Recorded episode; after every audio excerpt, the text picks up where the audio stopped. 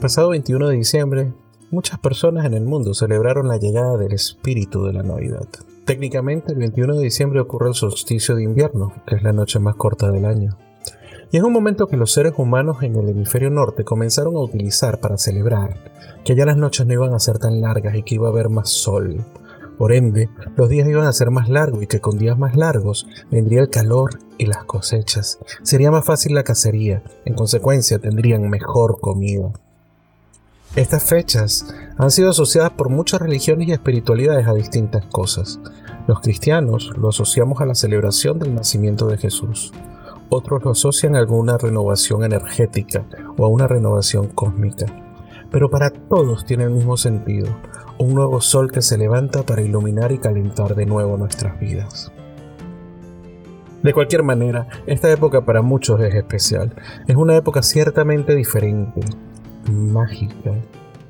La fiesta, las navidades, Hanukkah, son un momento para vivir, para compartir, en esta semana celebraremos las Navidades y es un buen momento para reflexionar y pensar cómo aportamos alegría a nuestras vidas, cómo aportar alegría a la vida de nuestra familia, a la de nuestros amigos.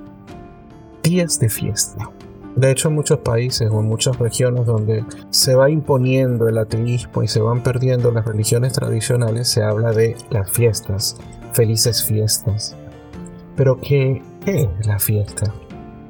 La fiesta es comer, bailar, beber, pero es lo importante. Salir de fiesta, irte a una discoteca, darlo todo hasta el amanecer. O la fiesta es un buen momento para estar con tu familia, con tus amigos, compartir con los que tienes cerca. Cuidado. No estoy diciendo que no es bueno ir a la discoteca, no estoy criticando ir a las discotecas o ir de fiesta en el sentido tradicional. Lo que quiero decir que lo más importante no debería ser simplemente la salida a la discoteca, sino con quién voy a esa discoteca, con quién voy a la cena, con quién comparto la fiesta y cómo vivo mi relación con esas personas durante estos días. Otro suceso característico de estas fechas es el intercambio de regalos. Damos y recibimos regalos. Pero ¿por qué intercambiamos regalos en Navidad? más de celebrar que las cosas empezarán a mejorar, que los días serán más largos, que habrá más sol y que tendremos más comida. Por eso celebramos dando, dando al otro.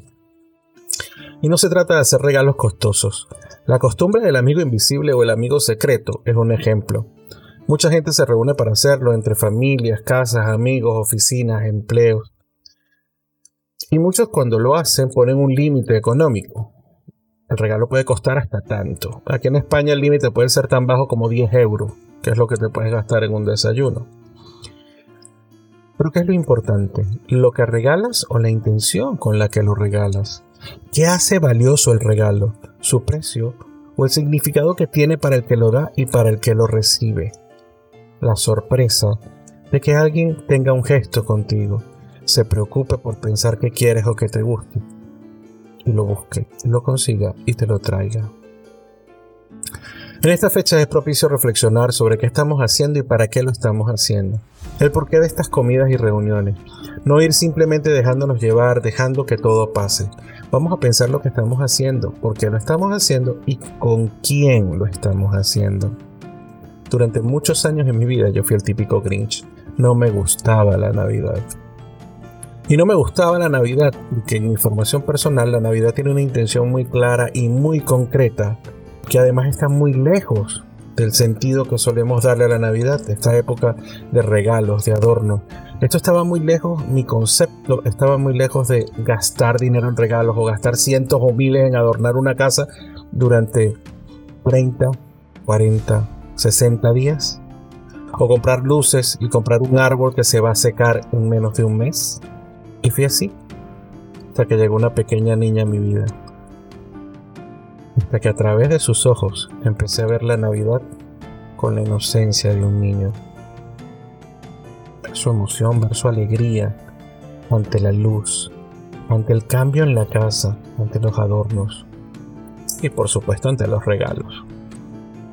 Cuando dejé el adulto de un lado y empecé a ver todo con otros ojos, empecé a entender que lo bonito es recibir el amor de los demás en el regalo. Es sentir que los demás me quieren, es sentir que yo quiero a los demás. Es reunirme en mi casa, con mis amigos, con los míos, con mi familia, con los que están cerca y con los que están lejos también. Mis compatriotas y yo estamos viviendo el mayor éxodo de la historia moderna. Millones de venezolanos hemos salido y estamos lejos de nuestra familia. En esta fecha se puede hacer muy duro, muy triste. La nostalgia pega. Nos sentimos solos. Pero hey, tú que estás fuera, tú que estás lejos de tu familia, de la gaita, de los aguinaldos, del ponche crema y de las hallacas. En todos lados tienes gente, en todos lados tienes amigos, gente cercana con quienes podrías celebrar. Hay más familia. No dejes de lado los tuyos, pero recuerda que puedes celebrar con aquellos que hoy están cerca de ti. Y así no tienes por qué limitar tu Navidad a una videollamada y a las lágrimas después de terminarla.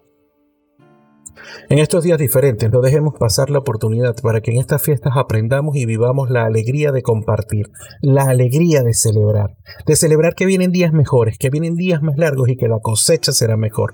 Y en este momento en que estamos sufriendo un cierto repunte de la pandemia, no olvidemos que esto también pasará y junto con la Navidad un nuevo sol saldrá y estaremos mejor. Y sin importar lo que creas o dejes de creer, desde pensar es peligroso te deseamos que tengas unas felices fiestas.